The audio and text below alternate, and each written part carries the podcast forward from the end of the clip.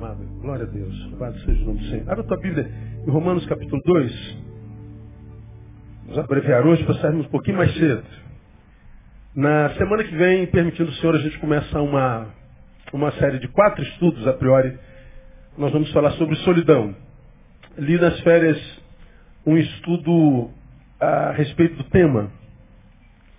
E especialistas dizem que a solidão tem sido um, um dos maiores starts, gatilhos produtores de suicídio no mundo.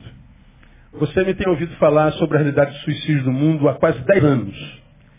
E é uma das epidemias entre nós, entre seres humanos, que mais cresce. Hoje a moda é zika, hoje se fala de microcefalia, o que é um mistério grande. Ainda vamos descobrir muitas coisas sobre essa tal da microcefalia, a gente vai falar sobre isso mais lá adiante. Depois de mais algumas pesquisas, a gente vai tentar dizer alguma coisa à luz da palavra. Ah, não pode ser só um mosquitozinho. E a ciência já está começando a se conformar disso. Como nem os cientistas sabem oficiosamente o que, que é a realidade da microcefalia, porque já tem microcefalia é, em grávidas que não tiveram zika. E há é, gente que teve zika no pior grau, está grávida e não teve microcefalia. Então, a grande verdade é que ninguém sabe a verdade ainda. Então, a gente só precisa ficar atento a essa realidade esquisita que está entre nós. Bom, a Bíblia fala que no final haveriam pestes. Então, está aí. E a gente vai tentar falar um pouquinho mais adiante.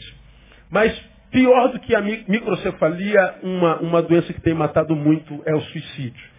E os cientistas estão é, concordes em dizer que o gatilho mais poderoso é a solidão.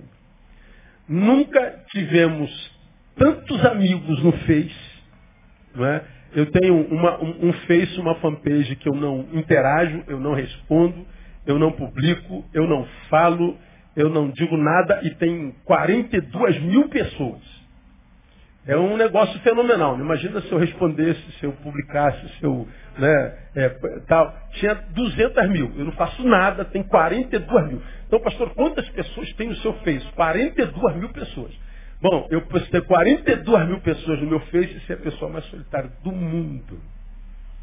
Você pode ter ah, um, um monte de colegas e um um, um celular com uma lista de amigos telefônicos e você pode estar sendo carcomido pela solidão.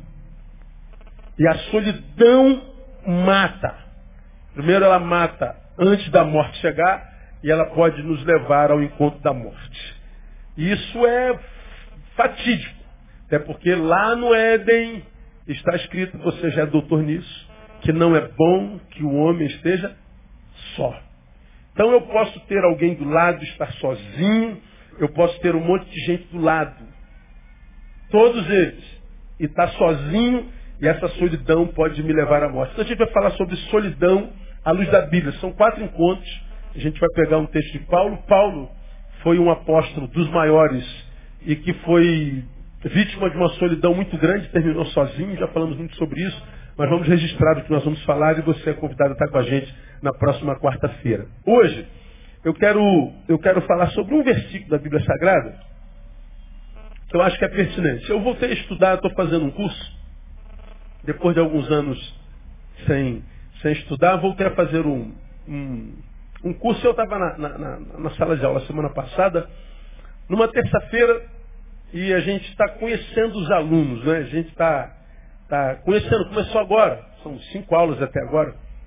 E um dos assuntos que a gente conversava, eu não me identifiquei como pastor ainda, e se falava sobre religião. O assunto era a Comissão de Direitos Humanos do Estado do Rio de Janeiro, que foi, foi agora é, dada ao pastor Ezequiel Teixeira, né, mais um pastor numa Comissão de Direitos Humanos. E na, a, a, Comissão de Direitos Humanos, na Comissão de Direitos Humanos estão acabando com a comissão que, que trabalha com o direito LGBT. E o pastor Ezequiel, que é um amigo que eu, que eu admiro muito, é, no exercício do seu mandato, não é, que é laico, é, disse que o movimento LGBT é anticristo. e ele está acabando com a comissão que trabalha dos direitos do LGBT. Ou seja, uma visão evangélica sobre uma condição estatal. Não sei se isso é justo. Não, é? Não sei se eu, como pastor, tenho direito de imprimir a minha religião no Estado que é laico. Eu acredito que, como cidadão, independente da minha religião, se eu exerço uma função pública, eu devo exercê-lo para todos. Lá no exercício da minha função, eu não seria um pastor, eu seria um deputado e trataria o evangélico semelhante à, à forma como trataria um bandista, como também trataria ao ateu, como trataria o hétero, como trataria o homo.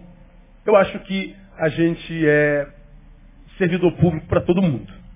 Mas isso é uma questão que eu não quero entrar no mérito. Mas lá na turma, discutia essa, essa, essa questão do religioso impingir a sua religião sobre o Estado que é. Bom, não discuto geralmente isso, mas uma, uma colega, ela produziu uma frase que me chamou a atenção, e ela disse assim, eu não gosto do cristianismo, porque o cristianismo faz muita acepção de pessoas. É a religião que mais faz acepção de pessoas. Quando ela falou o cristianismo faz acepção de pessoas, é a religião que mais faz acepção de pessoas, eu fiquei a pensar, falei, meu Deus, que tipo de cristianismo se vive nesse país? Que faz com que quem o analise de fora para dentro, o analise e diga, é uma religião preconceituosa. É uma religião que faz acepção de pessoas.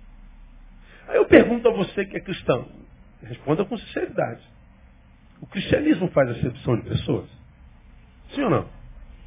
O cristão faz acepção de pessoas? Faz. Como nós cristãos só podemos ser analisados pelos frutos, é como o mestre nos ensina, pelos frutos os conhecereis. Não é pelo discurso, não é pela indumentária, nada. Só se analisa alguém, uma árvore, pelos frutos. Me mostre seus frutos eu te revelo quem você é. Quando o cristianismo é reduzido a um discurso, a um sermão, quando o cristianismo é reduzido a verborragia, produção de verbos ininterruptos, discurso, discurso, discurso. Mas nesse discurso, não, não, que, é, que é abstrato, não, não é produzido fruto concreto que eu possa pegar, mensurar, fotografar, ver, sentir, esse discurso se torna vazio. Vazio. E ele não é levado em conta quando o fruto é analisado. Porque uma árvore que existe, tem discurso, mas não frutifica, já está revelando que tipo de árvore é. Que árvore é essa? É uma árvore má. Uma árvore má se identifica pelo fruto que produz. Qual é o fruto que uma árvore discursiva sem fruto dá? É o não fruto. Uma árvore que não frutifica é uma árvore doente. Não frutificar é frutificar na leitura de quem não é cristão. Se eu tenho um discurso, por exemplo, de amor, Jesus chama, Jesus chama, Jesus chama, isso é jargão. Mas quando o diferente precisa de mim, eu só nego bem, eu estou dizendo, olha, Jesus te ama, eu não. O que está sofrendo vai analisar o amor de Jesus ou o meu? O meu que sou igual. E a mensagem que ele vai absorver como verdade não é o Jesus chama, a mensagem que ele vai absorver como verdade, é aquela que ele testemunhou, a sonegação do bem. Eu poderia ter feito bem e não fiz. Então não adianta dizer, Jesus te ama. Jesus morreu por amor a você. Lindo, isso é maravilhoso. Estava na praia nas férias, e lá na praia passou um grupo de jovens fazendo uma encenação na areia. Aí um garoto vestido de Jesus com a cruz, e um outro com como um soldado romano chicoteando Jesus, e um grupo, uma, uma fileira atrás da cruz, cada um com uma folha quatro, dizendo, foi por amor a você. Cada um com uma letra. Foi por amor a você. Então está todo mundo aqui na cadeira de frente para a praia e passa aquele pessoal foi por amor a você. Lindo! Olha que coisa bonita, estão evangelizando. Quem não sabe que Jesus morreu por amor a nós hoje? Todo mundo sabe. Mas por que, que nem todo mundo absorve essa verdade como verdade para si? Porque aqueles que absorveram essa verdade para si se dizem cristãos, embora façam uma encenação como essa, no trato dizem outra coisa. E quando aquele que não é cristão vai analisar o fruto entre a encenação na praia, foi por amor a você, e a minha, a minha, a minha ausência de fruto do bem, a minha ausência de solidariedade, a minha ausência de frutos de qualquer natureza, ora, ele não vai analisar a encenação dos jovens, ele vai analisar a nossa vida. Ele pode ver aqueles 20 jovens fazendo a encenação, mas se você é o pior funcionário do teu escritório e se descrente, é você que vai falar mais alto para a rapaziada do teu escritório. É o teu testemunho. É a tua postura, é a tua produção. O discurso é completamente desconstruído pelo testemunho. Por isso que a palavra diz que nós somos a carta de Cristo. Você já aprendeu isso aqui? Carta não fala. Carta é lida. Por isso que a Bíblia diz que nós somos, ou deveríamos ser, o bom perfume de Cristo. Bom perfume não fala, ele é exalado. Quando ele entra no ambiente, ele é bom, todo mundo estica o nariz. Hum, que perfume bom. Ou seja, ele domina o ambiente. Ele, ele, ele melhora o ambiente, ele muda o ambiente. Então, a, a viver a vida cristã pouco tem a ver com discurso. Pouco tem a ver com palavra. O verbo no cristianismo é só Jesus de Nazaré. O resto é tudo concreto. Tira o verbo, que é Cristo, tudo mais é concreto. Nossa mensagem será pregada pela vida, nossa mensagem será pregada pela solidariedade, pelo amor, pela humanidade, pela, pela, pela bondade, pelos frutos do Espírito Santo que a gente conhece, tudo todo cristão sabe. Agora, por que que em pleno século XXI, com mais de 42 milhões de evangélicos no Brasil, foi publicado agora no mês de janeiro, mais uma vez, o país chamado Brasil é o maior país cristão do mundo. E a pergunta que a gente faz é, e daí? Que vantagem tem ser o maior país cristão do mundo se os frutos do tal cristianismo não escorrem pelas ruas, pelas vielas da cidade? Não perambulam pelos endereços dos cidadãos que se chamam cristãos? E aí a menina na aula diz, eu não gosto do cristianismo, porque o cristianismo é a religião mais preconceituosa que existe. Eu falei, meu Deus, tem misericórdia, o que nós estamos fazendo com a tua palavra? Agora veja o que a palavra de Deus diz em Romanos capítulo 2, versículo 11. Olha só. Pois para com Deus não há o quê? Acepção de pessoas. Pois para com Deus não há acepção de pessoas. O discurso da menina em aula. Os cristãos são os que mais discriminam pessoas. A palavra que os cristãos dizem seguir diz: para com Deus não há acepção de pessoas. Se nós servimos a esse Deus, nossa conduta deveria ser semelhante a Ele e a Sua palavra. Mas a linguagem ou, ou, ou a mensagem que a gente passa para quem nos vê, é, não, esses caras são muito preconceituosos. Tem alguma coisa errada, não tem? Então, ah, o que acontece conosco é um fenômeno patológico que não acontece quase que mais em lugar algum. É, por exemplo, um menino sai daqui deste lugar, e como minha filha caçula foi para a autoescola hoje. Ela saiu daqui sem saber nada de carro, de legislação, de sinais de trânsito, nada.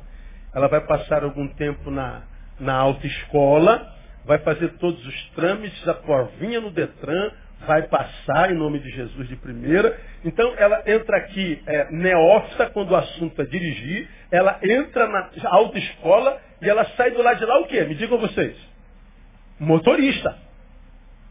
Passou pela autoescola, sai do lado de lá motorista. Bom, o sujeito, ele está do lado de cá, ele tem 18 anos, ele fez o pré-vestibular e ele fez o pré-vestibular para medicina. Passou para medicina no FRJ. Então ele vai passar 5, 6, 7, 8 anos na faculdade de medicina e vai sair do lado de lá o quê? Médico. Vai cuidar de gente.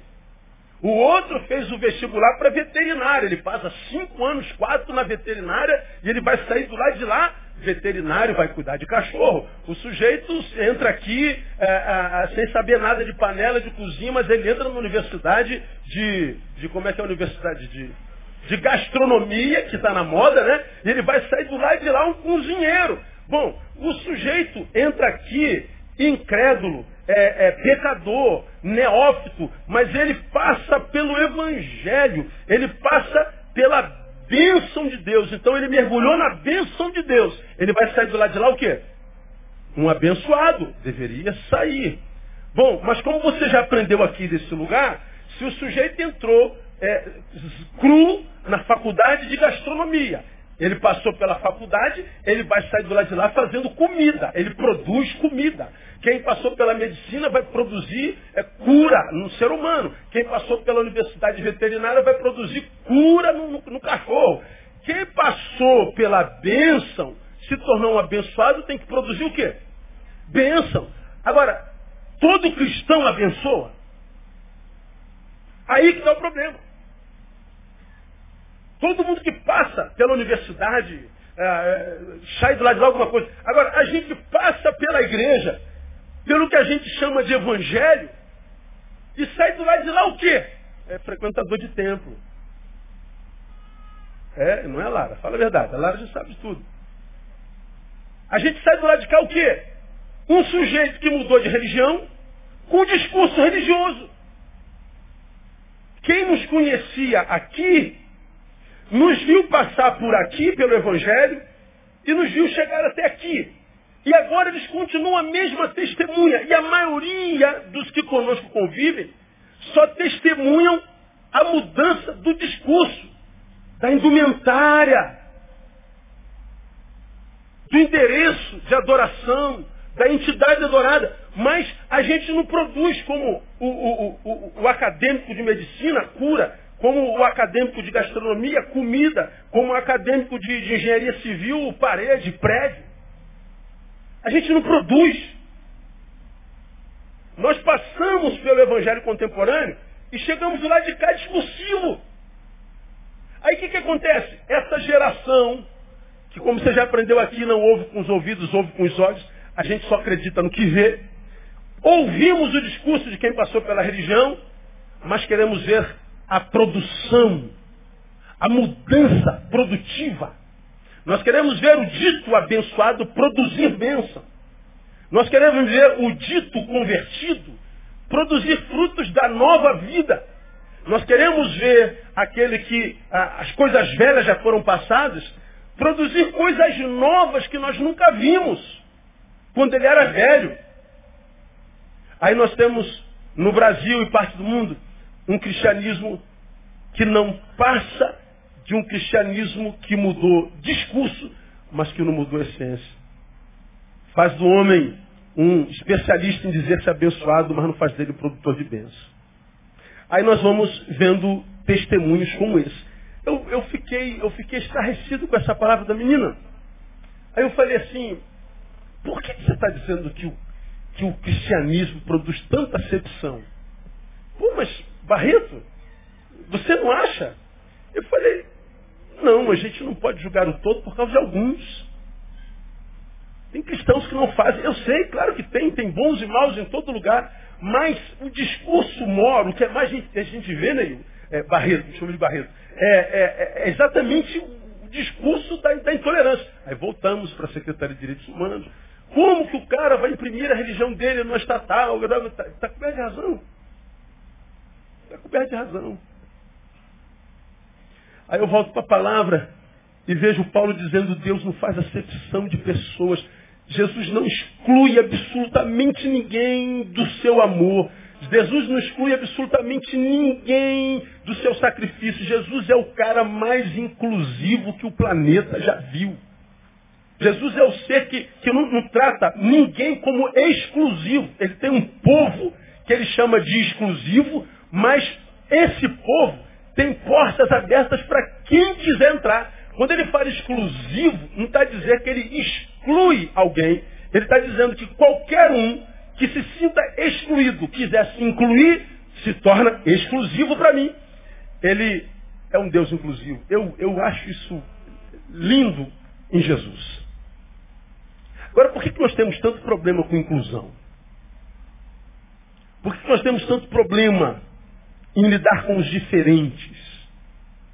Se a palavra diz que Jesus, Deus, não faz acepção de pessoas, diz que Ele é um Deus inclusivo. Eu queria mostrar três exemplos de inclusão em Jesus. Para a gente refletir e meditar um pouquinho para que a gente saia daqui pensando sobre que tipo de cristianismo a gente tem vivido, porque é possível que a gente esteja na religião cristã e não vive evangelho. A gente pode estar vivendo auto-engano. E quando se vive auto-engano, mudando só de religião, a gente nunca vai ver os rios de água viva fluindo dentro de nós. Vai ser sempre um evangelho discursivo, Portanto, cronológico, você vai ter um tempo que vai estar bem, daqui a pouco você está mal, você vai ver, como você já me ouviu falar, a roda gigante. Bem mal, bem mal, bem mal, bem mal, acaba ficando mal. E nós vemos todo mundo apostatando, todo mundo decepcionado com Deus, todo mundo é, triste com o Pai, porque a, a vida não flui, não, não rompe. O que está acontecendo comigo, pastor? Que não acontece jamais o que se prega aí, a minha vida não, não se acerta, não se equilibra. Eu estou sempre mal, daqui a pouco estou bem, estou mal. É uma inconstância total. Talvez que você viva não seja evangelho. Seja só religião. Então, a, se, se, a pessoa me lê e diz, você é, é um, um, ser que faz acepção de pessoas. A palavra diz, o meu Deus não faz acepção de pessoas. Meu Deus, que tipo de vida eu estou vivendo para que essa menina leia exatamente o oposto do Deus que eu adoro? Ela precisa achar Deus em mim. Domingo passado nós tivemos a apresentação de crianças e eu disse para os pais, vocês são encarregados por Deus em apresentá-lo a esses bebês. Que esses bebês cresçam e conheça um Deus em você que seja um Deus lindo, atraente, generoso, que seja o Deus da vida, que eles achem Deus em você e que se apaixone por esse Deus. Acabou o culto, fomos embora para casa, segunda-feira tinha um e-mail na minha caixa. Aí falou assim, pastor, o senhor disse uma coisa ontem no culto que eu fiquei encafifado. Eu saí daí, eu, eu, apresentei meu filho feliz e foi bonito. Mas o senhor disse uma coisa que eu nunca havia pensado na minha vida. Do que, que ele estava falando? Meu filho tem que achar Deus em mim. É em mim que Deus tem, que meu filho tem que achar Deus. Eu respondi, em você. Porque se o Deus que há em você não for um Deus apaixonante, teu filho vai adorar outro Deus. Teu filho pode odiar Deus. Ele falou, mas eu, eu, eu não conheço a Deus ainda. Eu falei, está na hora de conhecer. Ele trocou uma ideia. Meu filho tem que conhecer Deus através de você. É claro que tem que conhecer através de você. Então, quando, quando alguém diz assim, o crente faz acepção, que tipo de Deus a gente está vendendo? Que tipo de evangelho a gente está pregando? Que tipo de, de fé a gente promove na sociedade a ponto de pessoas lerem em nós a respeito de um Deus exatamente o contrário daquele que a palavra diz. Porque a palavra diz, Deus não faz acepção de pessoas. A pessoa diz, o crente faz acepção de pessoas. É o mais preconceituoso de todos. Meu Deus! Fui para casa reler minha vida. Ela não estava falando de mim. Ela estava falando dos cristãos. Quando a Bíblia diz que Deus é um Deus inclusivo. Vamos ver alguns casos. Três só para a gente ir embora para casa. O primeiro caso de inclusão que eu vejo é, no caso da mulher adúltera. Abre sua Bíblia no João capítulo 8. Deixa eu mostrar uma coisa para você. João capítulo 8 é, retrata o encontro dessa mulher que foi apanhada em flagrante adultério. Está escrito lá, flagrante, no versículo 4. Não tem como ela se defender, Jesus. Tá aí, ó, tá, tá, tem testemunha, é, é quase que fala, tem fotografia, tá filmado, o detetive seguiu, tá aí. A lei diz que essa mulher tem que ser apedrejada. E dizia mesmo. A mulher seria apedrejada. Você conhece a história, não preciso ler lá. Jesus estava sentado desenhando. E eles queriam experimentar Jesus. Como judeu que era, como criado na sinagoga que era, como estudioso da lei que era, como rabi que era. Vamos ver o que ele vai dizer se ele vai contra a lei de Moisés. Jesus brilhantemente diz assim, olha, o que, que, a lei diz mesmo? A lei diz que ela tem que ser apedrejada. Jesus falou assim, então, cumpram a lei. Eu imagino os olhos dos religiosos brilhando. Oba, vou matar uma adúltera, uma imoral. Só que antes do cara pegar pedra, Jesus diz assim, mas Antes de você jogar pedra, eu queria falar o seguinte, ó. O que entre vocês não tiver pecado algum, seja o primeiro a tirar pedra. E Jesus simplesmente, diz o texto, abaixou a cabeça e continuou a escrever. Jesus não olhou para a cara da mulher. Jesus se dirigiu aos homens, quem não tiver pecado, tire a primeira pedra. E voltou a escrever. Joelhou lá, escreveu lá. Não sei o quê. Depois de algum tempo, ele levanta a cabeça e vê que não tem mais ninguém. Foi saindo um a um. Aí ele volta-se para a mulher, aí ele se volta para a mulher e diz assim, mulher, onde estão teus acusadores? Não te condenaram? Ela disse não. Aí ele então fala com ela. Bom, então, se eles não te condenaram, nem eu te condeno. Olha que a lei condenava. Aí quando a mulher percebeu que Jesus também não a condenou, eu imagino ela virando as costas para ir embora, ela diz assim, ó, já que eu disse uma coisa para eles, deixa eu dizer uma coisinha para você também.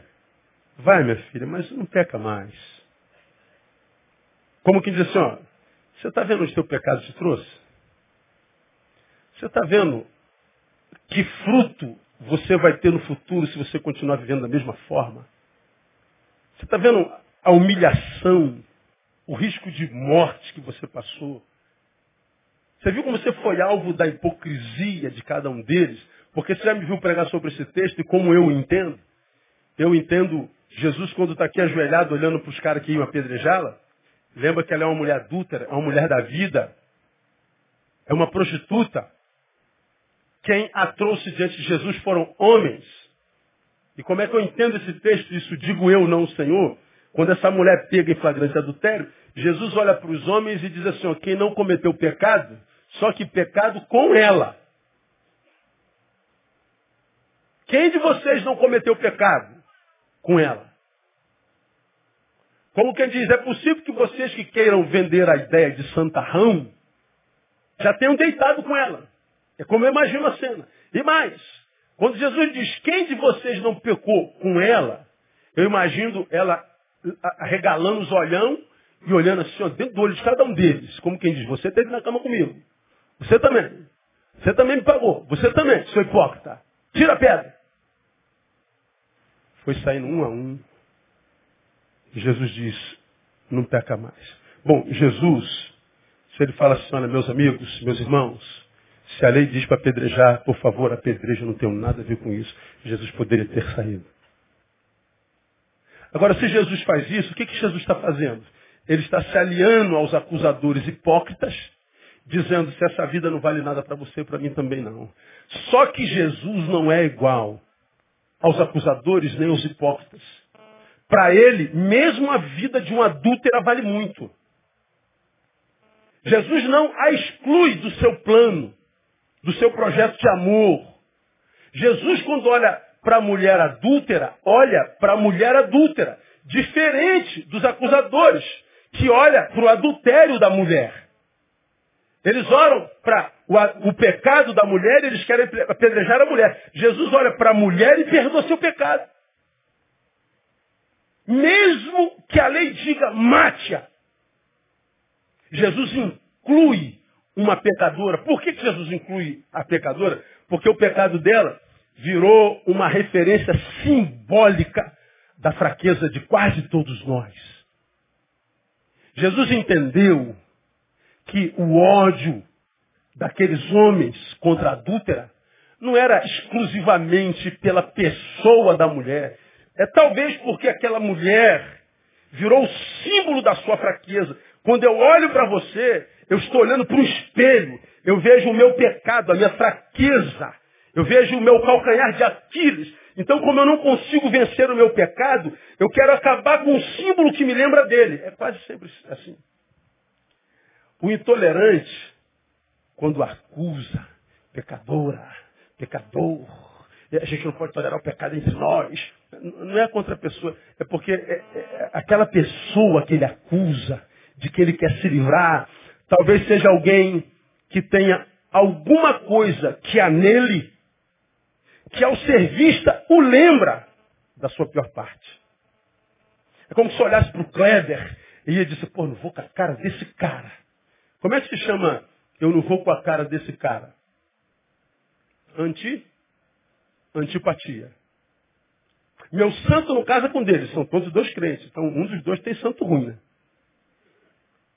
Meu santo não casa com dele, eu não vou com a cara desse cara. Esse cara é antipático. Pô, só que o Flavinho ama o Kleber, o Joel ama o Kleber, o Romão, todo mundo ama o Kleber, menos eu. Não, eu não vou com a cara desse cara, esse cara não me engana. Pô, peraí, cara, todo mundo ama esse cara. Os frutos desse cara comprovam que tipo de gente ele pode ser um farsante. Mas aqui, ele é um santo, mas eu não vou com a cara dele. Por que, que a gente tem antipatia gratuita? É porque talvez o Kleber tenha algo que me lembra a minha pior parte. Ou o Kleber tem algo muito bom que eu queria ter em mim e não tenho. E toda vez que eu olho para ele, eu lembro que eu não tenho aquilo. Ao invés de assumir o meu defeito e tentar melhorar, eu tento extirpar o que me lembra disso. O amor é a mesma coisa, só que no sentido contrário. Por que, que é, a, a, gente não se apaixona por quem quer? Né? Quantos homens solteiros nós temos nessa igreja, homens de Deus, que não acham a varoa? Quantas varoas solteiras nós temos aqui de Deus que não acham varão? A gente fala assim, meu Deus, você não está solteira? Tô. E você não está solteiro? Então, se apaixona em casa. Pô. Mas dá para fazer assim? Não dá. Quem dera, não tinha ninguém solteiro no mundo. Olha que, que menina bonita, olha que homem lindo, uma mulher de Deus. Então, se apaixonem. Não dá. Não é assim. Quem dera. Aí como, como, é que você se apaixona por aquela pessoa? Por que, que eu me apaixono por uma pessoa muito exclusiva? A, a paixão é simples. Eu, eu, me apaixono por alguém que tem possivelmente algo que me lembre minha melhor parte.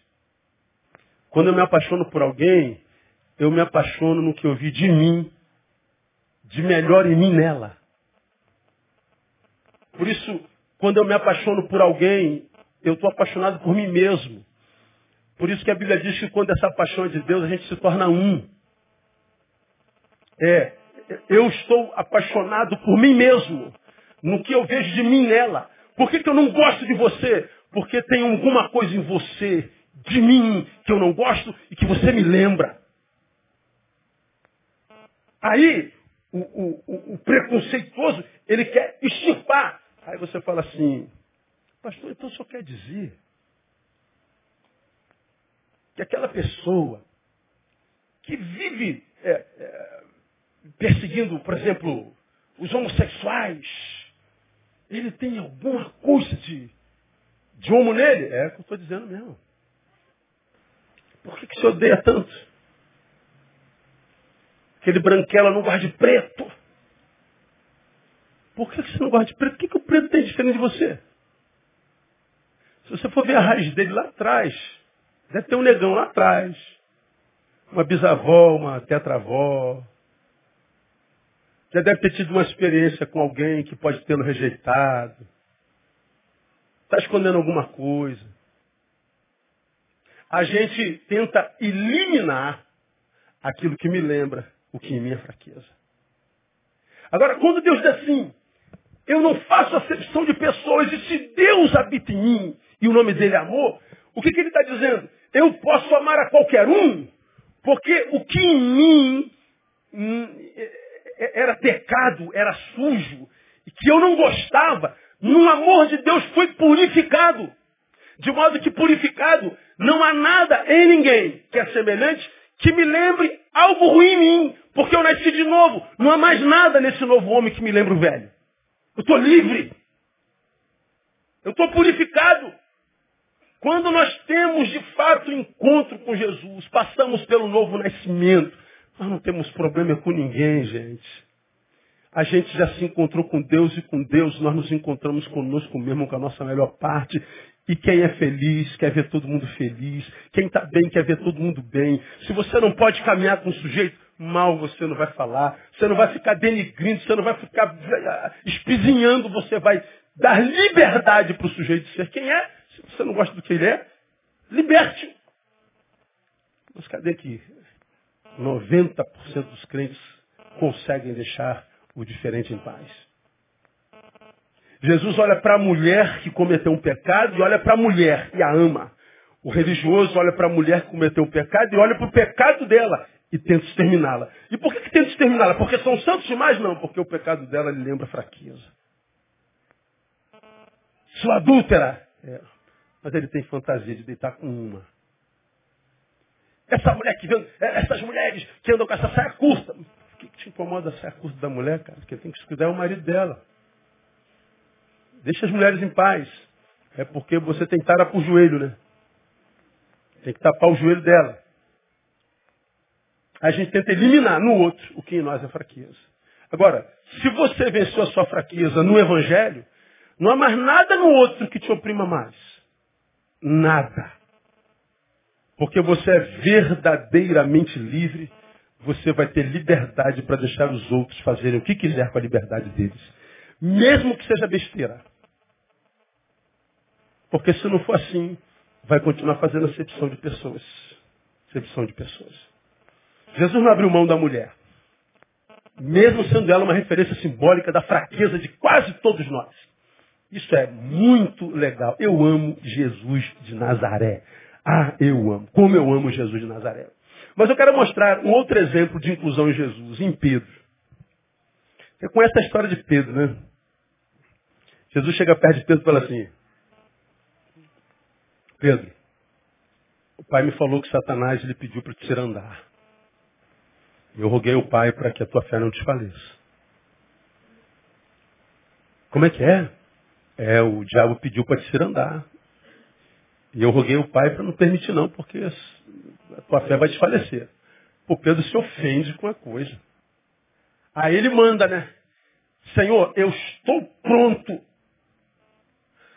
a não só ser preso contigo, como a morrer por ti. Olha que santidade, irmão. Como quem diz, como é que o senhor vai rogar ao Pai por mim, para que a minha fé não desfaleça? Como que a minha fé vai desfalecer? O senhor não me conhece, Jesus. O senhor não sabe o que está falando, gente. O senhor não sabe que tipo de crente eu sou. O senhor não sabe que tipo de discípulo eu sou. Tu ainda não entendeu a profundidade da minha santidade, da minha fidelidade. Eu não só sou preso contigo, como eu morro por ti. Aí Jesus fala assim, Pedro, se tu está pronto, é pronto para cair. Porque no mais, filho meu. Eu vou te dizer mais, hein?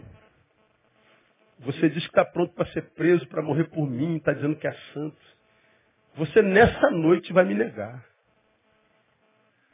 E vou te dizer mais, não vai me negar uma vez só não, tu vai me negar três vezes. E tu vai me negar três vezes antes do galo cantar. Nunca, eu estou pronto. Jesus disse assim, ainda vou te dizer mais. E tu, quando te converteres, pastoreia teus irmãos.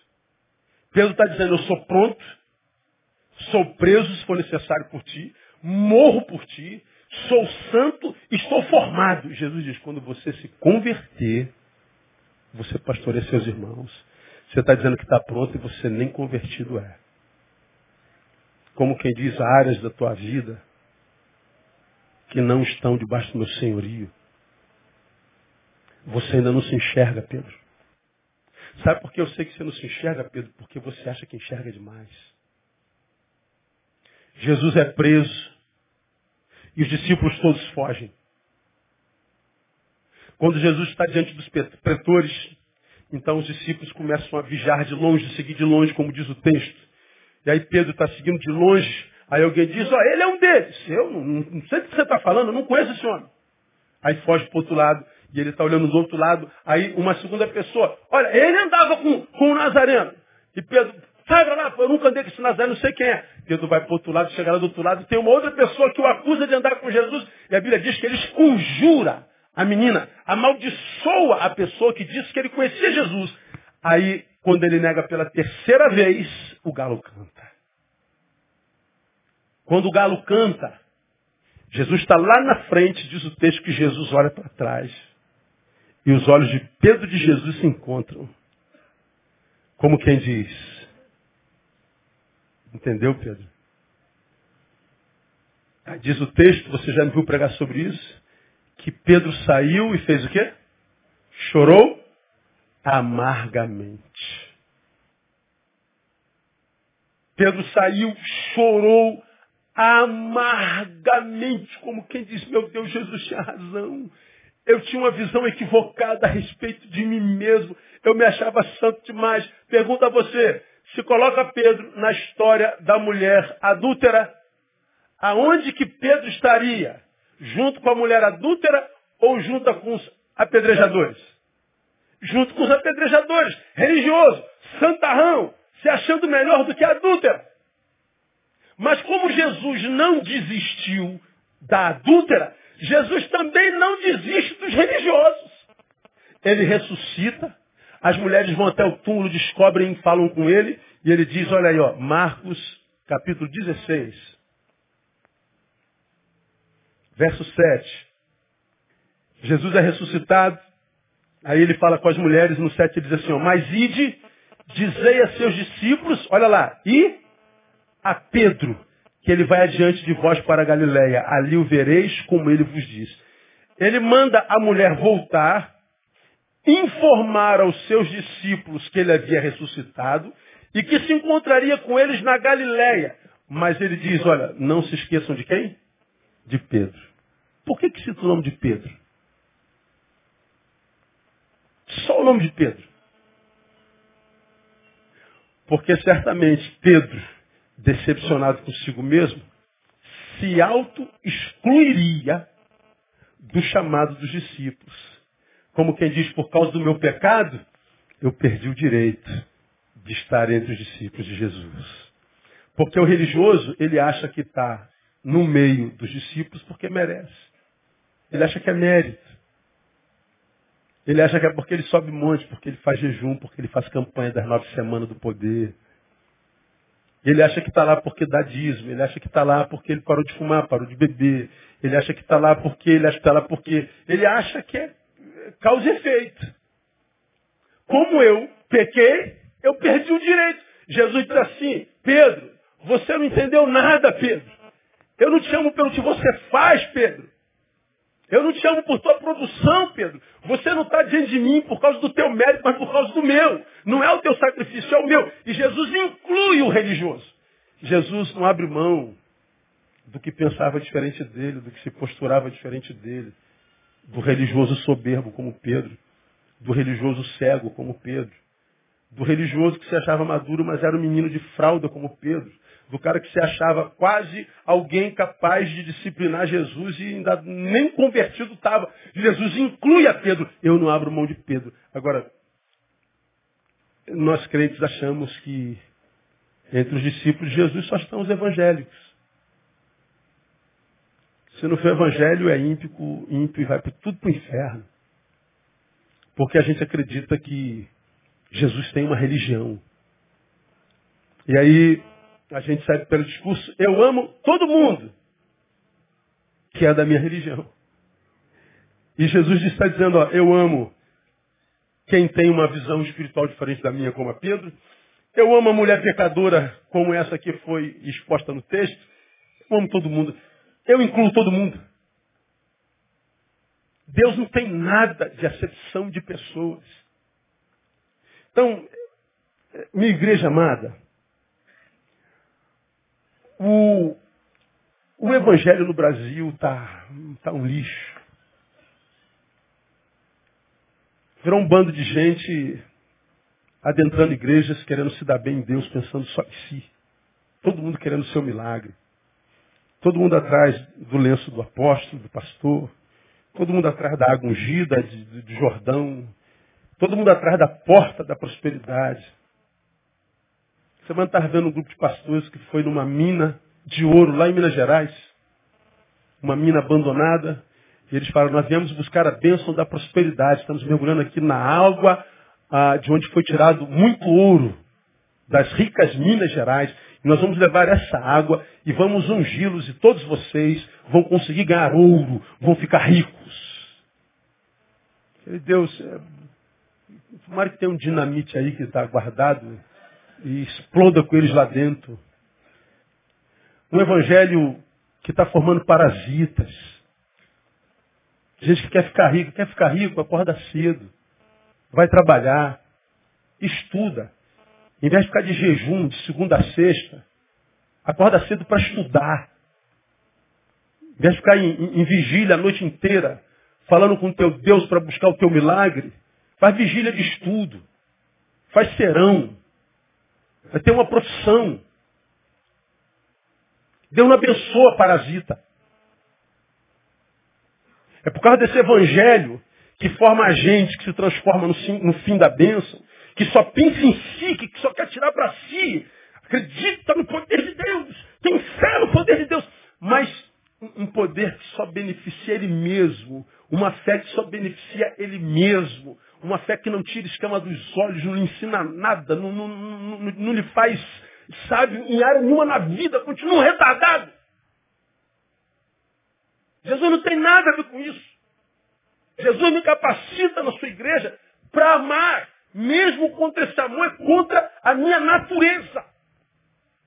Como assim, pastor? Ah, eu sou hétero, sou macho. Bom, você que é hétero, é macho, quando você vê um, um homem homo, muito efeminado, a nossa natureza é assim, ó, dá um pau nele, não é assim que a gente sente?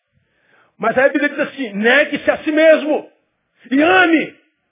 Aí você tem que negar esse macho turrão, PQD que é dentro de você, né? Que fez montanha, fez selva, salto livre, e amar o sujeito que está por trás daquela carcaça de homossexualidade. É um ser humano. Você que é branquelo azedo, de origem alemã, tem que amar o negão africano. Você que enriqueceu, tem que amar o ascensorista da tua empresa, o motorista. Porque é da mesma raça, é gente. Mas o Evangelho não ensina isso mais. Só ensina o sujeito a se dar bem, mesmo sem ter trabalhado. Mas ele fez campanha, ele acha que tem direito em Deus. Aí nós saímos daqui, do lugar do poder, onde a gente vem para se dar bem, e a gente não tem preparo nenhum para a vida. A gente não tem preparo nenhum para o dia a dia, para se relacionar com os diferentes. Só se relaciona com iguais. Guetos evangélicos, guetos gospel. A gente não é sal em carne sem sal nenhuma. A gente é sal dentro do saleiro. Aí o evangelho que se vende é o evangelho do discurso. Jesus chama, mas na prática são os que dizem que Jesus ama, mas são indiferentes a todo mundo. Aí nós temos que ouvir, eu odeio o cristianismo, eu não gosto do cristianismo, porque o cristianismo é a religião que faz mais acepção de pessoas. Não tem nada a ver com Deus que a gente prega na igreja. Nada a ver. Jesus incluiu a mulher adulta. Jesus incluiu Pedro, religioso cego. Jesus incluiu os excluídos socialmente. Eu poderia citar aqui o endemoniado gadareno, que era uma aberração para a sociedade dele. Todos tinham medo, todo mundo excluiu aquele homem do seu contexto social. Quando Jesus vai agadar, onde é que Jesus vai? Pegar o excluído, pegar o marginal. Ele vai pegar o endemoniado, ele vai pegar aquele possesso. É lá que Jesus vai engadar. Jesus inclui as crianças. Quando os discípulos querem, ó, oh, Jesus tem mais o que fazer, não dá para brincar de bola de boneca agora não, cara. Jesus cancela a agenda e diz, deixai vir as minhas criancinhas. Jesus inclui as crianças. Jesus inclui os deficientes físicos. Desce um cara doente pelo telhado, em cima da cama. Ele para o culto. Valoriza a fé de um sujeito doente. Jesus inclui todo mundo. E a gente vai excluindo. Escolhendo a quem amar, a quem abraçar, com quem conversar, com quem se relacionar. A gente está diante de um ser humano e pergunta, qual é a sua religião, neguinha? Ah, eu sou bandista, então não serve para mim. Por causa da religião da neguinha, eu perdi um ser humano lindo, maravilhoso, que poderia ser uma resposta de Deus para uma oração que eu faço há 20 anos. Ah, mas ela é macumbeira, pastor. E quem falou que ela vai ser macumbeira a vida inteira? Quem sabe a resposta não vem através dessa menina que vai se converter daqui a um ano? E é ela que eu vou usar para te abençoar. Mas você é preconceituoso. Abriu mão de um ser humano. Dá para entender o que eu estou falando, irmão? Então você que é membro da Igreja Batista Betânia, se você não é, não precisa concordar comigo, ouça seu pastor, viva seu evangelho. Mas você que é membro dessa igreja, aprenda, minha ovelha. Ama. Não pergunta quem é, o que faz, de onde veio, para onde vai. É teu irmão, é da mesma raça, é gente. A gente não ama porque merece, a gente ama porque precisa. Da mesma forma como nós precisamos um dia. Ele não levou em conta o fato de nós sermos pecadores. Morreu por nós. Ele nos amou. Preciso fazer a mesma coisa. Mesmo que a minha vontade seja dar uma surra nele. Mesmo que a minha vontade seja tirar uma foto dele, botar no Facebook, dizer o quanto ele é vagabundo. Não. Ama. Porque no dia do juízo, se aquela alma se perder, vai dizer, eu me perdi porque esse cara podia ter me dado um abraço naquele dia. Esse cara podia ter dito, pô, cara, não é por aí. Pô, mas ele me jogou a primeira pedra. Como o cara da historinha da gotinha de sabedoria hoje. Foi o crente que agrediu o outro. Então, ou, ou, ou a gente vive o evangelho do evangelho, ou a gente vai ficar assim. Do jeito que está aí, é, é desolador.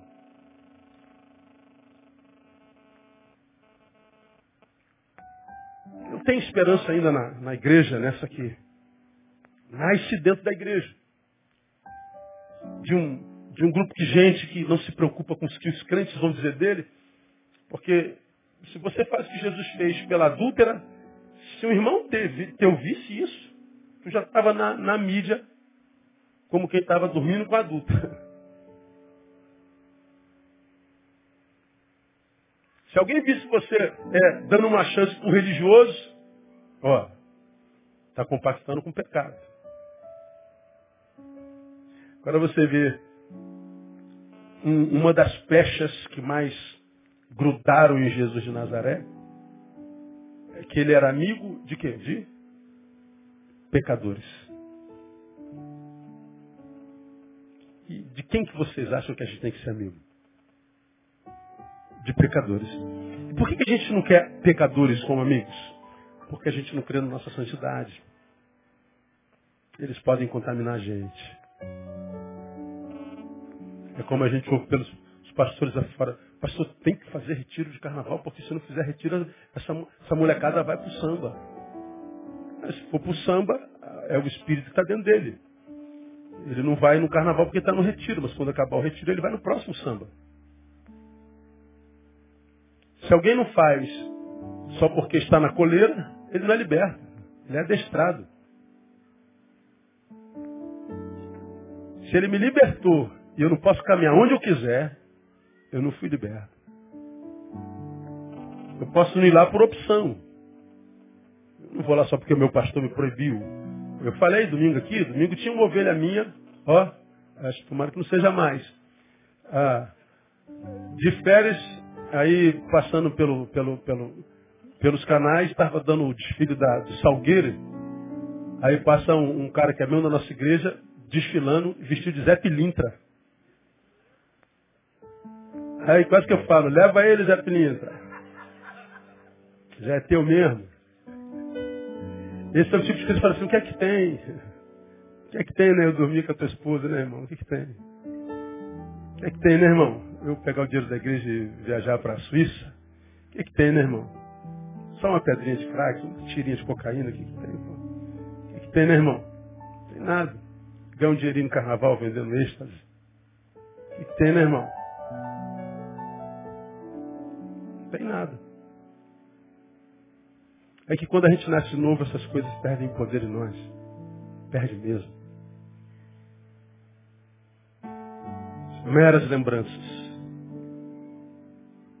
Então, ah, eu sonho com, com, com uma igreja de gente que entende o Evangelho, que seja de um Evangelho que não seja só epidérmico, mas que seja racional, que capacite o crente para fazer o que Pedro disse, que cada um de vós esteja preparado para responder com mansidão a qualquer um que vos pedir a razão da vossa fé. Olha aqui que o apóstolo está falando. Que você esteja preparado para responder, ó, com mansidão. Só responde com mansidão quem tem certeza do que crê. Porque quem não tem certeza, grita, irmão. Show pirotécnico. Que você esteja preparado para responder com mansidão a qualquer um que vos pedir a razão da vossa fé. Por que, que você crê no que crê? Por que, que você crê assim? Qual a razão de você seguir essa fé? Ah, você quer entender? Senta aí. A, B, C, D. Entendeu? Ah, entendi. É racional. Racional. Não é só epidérmico. Há poder nesse lugar. Oh, aleluia. Aleluia.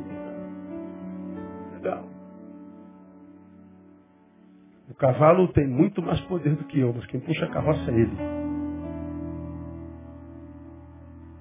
A mula é muito mais forte do que o cocheiro, mas quem puxa a carroça é a mula. Porque o verdadeiro poder não está no músculo, está na mente. Mente de Cristo. Culto racional. Quando o culto é racional, posso sentir, tremer, posso cair, levantar. Tudo explicado. Cair no espírito, levanto melhor. E explico por que caí. Tudo racional. E nesse mundo cerebral, a gente influencia pelo saber de Deus. Que Deus nos dê a graça de viver isso na prática. Para que a gente não seja um mau testemunho para pessoas como essa menina que diz eu não gosto do cristianismo, porque ele faz muita acepção de pessoas. E nós sejamos como Paulo apresenta Deus, mas em Deus não há acepção de pessoas. Amém, amados? Deus nos abençoe com essa palavra. Vamos aplaudir?